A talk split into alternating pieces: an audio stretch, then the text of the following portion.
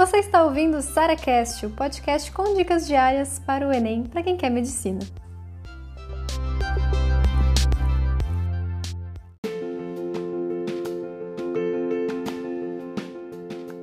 Como evoluir em ciências da natureza? Então, ciência da natureza, biologia, física e química, a primeira coisa que você tem que saber é qual é a minha real dificuldade.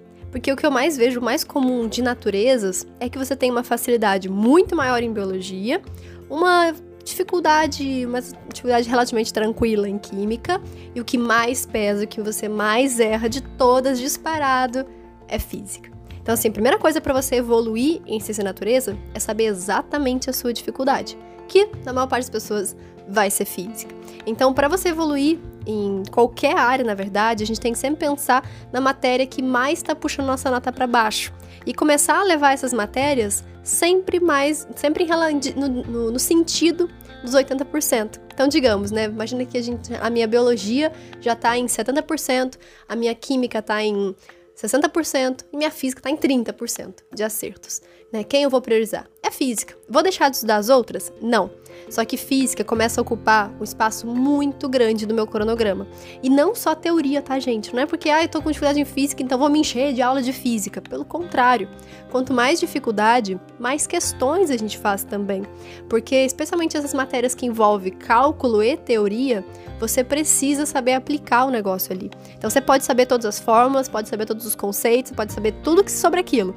Mas cai uma questão ali que muda um contexto, fala ali de um jeito diferente, você já se perde. Então, assim, é, para você evoluir, ciência da natureza, principalmente falando em física e química, que são as principais dificuldades de vocês, a gente precisa pensar em teoria, sim, ok? A gente não vai é, fazer as questões, digamos assim, a gente precisa de teoria, sim, só que somente pensando nas questões, entendeu? Então, assim, eu quero muito que você não enfie a cabeça na teoria e nunca mais sai dela. Eu quero que você sim busque teoria, mas pensando sempre em eu preciso acertar as questões. O que, que dessa teoria eu consigo aproveitar nas questões? A gente só sabe isso se a gente fizer muitas questões. Então, assim, eu preciso muito que vocês que têm dificuldade em física, têm dificuldade em ciência da natureza, que vocês, sim, estudem teoria, mas não se afoguem nela. Que vocês busquem, a partir dos seus erros nas questões, você busque, opa, errei essa questão aqui, por que, que eu errei? Como é que eu faço essa questão? Muitas vezes eu falo para vocês que algumas matérias é, de exatas, parece que às vezes eu, eu aprendia como fazer a questão e às vezes depois eu entendia. Isso acontece também, tá, gente? E não é errado, tá? O que eu quero dizer com isso? Às vezes a gente acha que pra gente fazer uma questão, ou pra, que, pra gente acertar uma questão, a gente precisa ter entendido toda a matéria para aí então fazer a questão. Às vezes, sabe aquela coisa assim de você olhar a resolução e falar assim: ok, acho que eu entendi como é que ele faz. Ainda não entendi o porquê que ele faz isso, ou, ou de certa forma como ele faz aquilo. Mas eu vi o passo a passo e eu repeti aqui eu consegui fazer. Sabe essa história assim de você primeiro copiar e depois você entender, é possível seguir esse caminho também, tá? A galera acha que isso é, nossa, um crime, você tá só decorando a resolução. Não é só decorando a resolução. Você tá ali entendendo primeiro como é que a pessoa faz. E depois você entende o porquê é possível fazer assim também. E é mais rápido muitas vezes. Com essas matérias assim de cálculo, que às vezes tem um padrãozinho de questão que se repete em todas as outras vezes, isso é muito legal.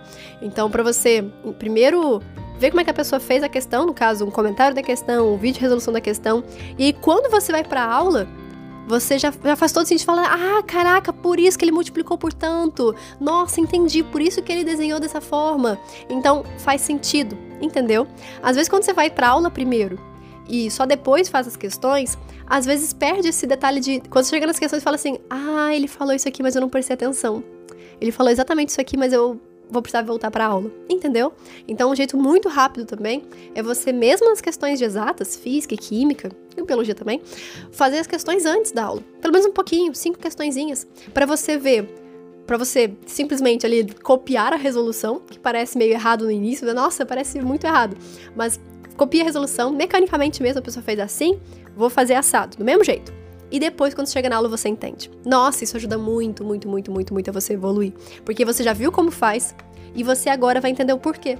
Agora você vai entender a teoria, agora você vai entender como é que faz e por que, que, é, por que, que é assim. Certo? O princípio da coisa.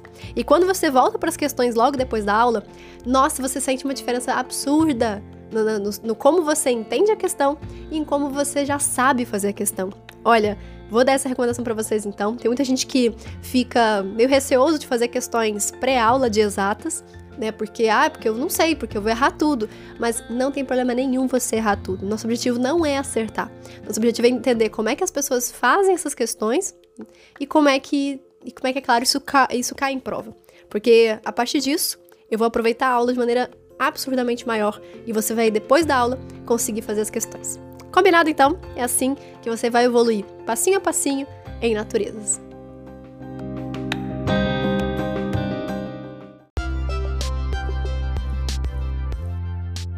Você ouviu mais um SaraCast, o podcast com dicas diárias para o Enem.